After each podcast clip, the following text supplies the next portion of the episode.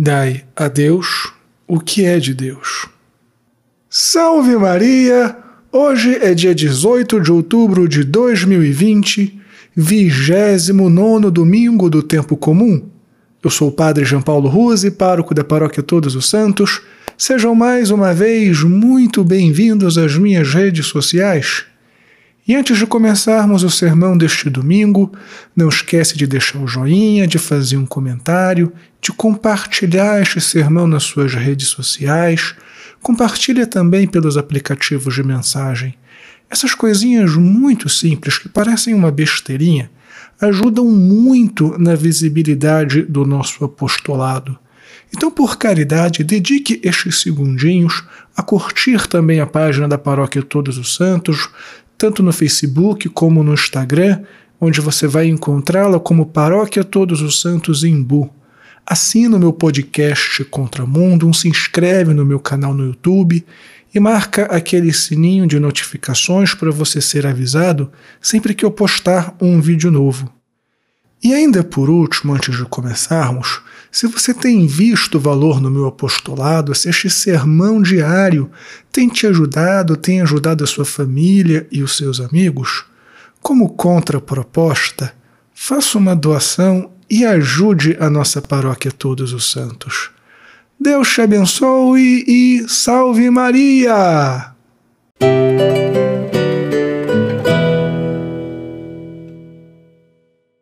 Muito bem, filhinhos.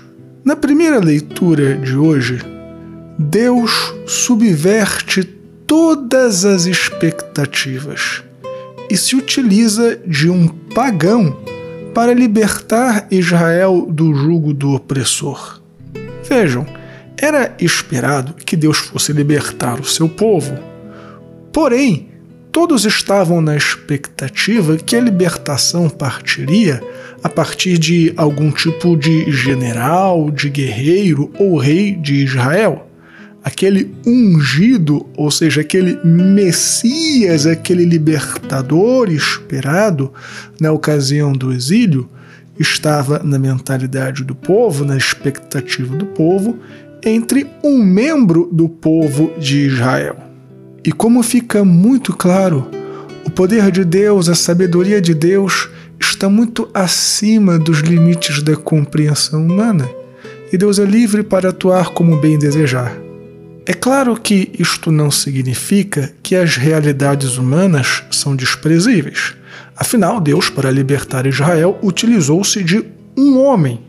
Ou seja, nós não devemos colocar todas as nossas expectativas nos nossos planos ou nas forças humanas, sejam elas forças políticas, econômicas, sociais, na tecnologia, na medicina, etc, etc. Toda a nossa expectativa deve estar em Deus. Mas isso não significa que as realidades humanas sejam desprezíveis. E é justamente por esta razão que, quando nosso Senhor Jesus Cristo é posto à prova no Evangelho sobre a licitude ou não do pagamento de impostos, ele diz aquela sentença que todos nós já conhecemos: Dai a César o que é de César e dai a Deus o que é de Deus.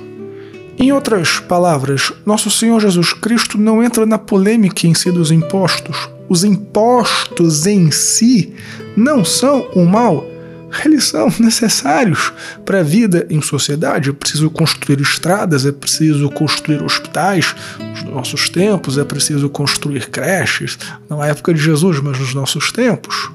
As realidades humanas elas têm um papel importantíssimo na nossa vida. É um erro, é uma ignorância menosprezar a medicina, menosprezar a ciência, menosprezar a história. Nosso Senhor é bem claro: dai a César o que é de César. E o que era de César? Aquela realidade inferior, o dinheiro.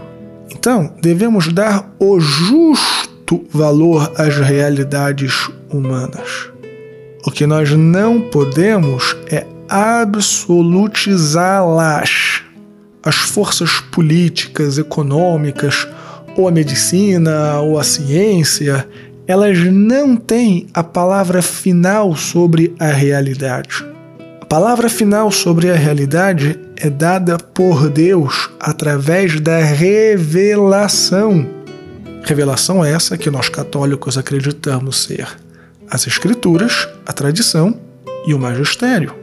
Estas realidades são superiores às realidades humanas, mas não estão em oposição a elas. Portanto, dar a Deus o que é de Deus é dar a Deus o valor absoluto sobre todas as coisas.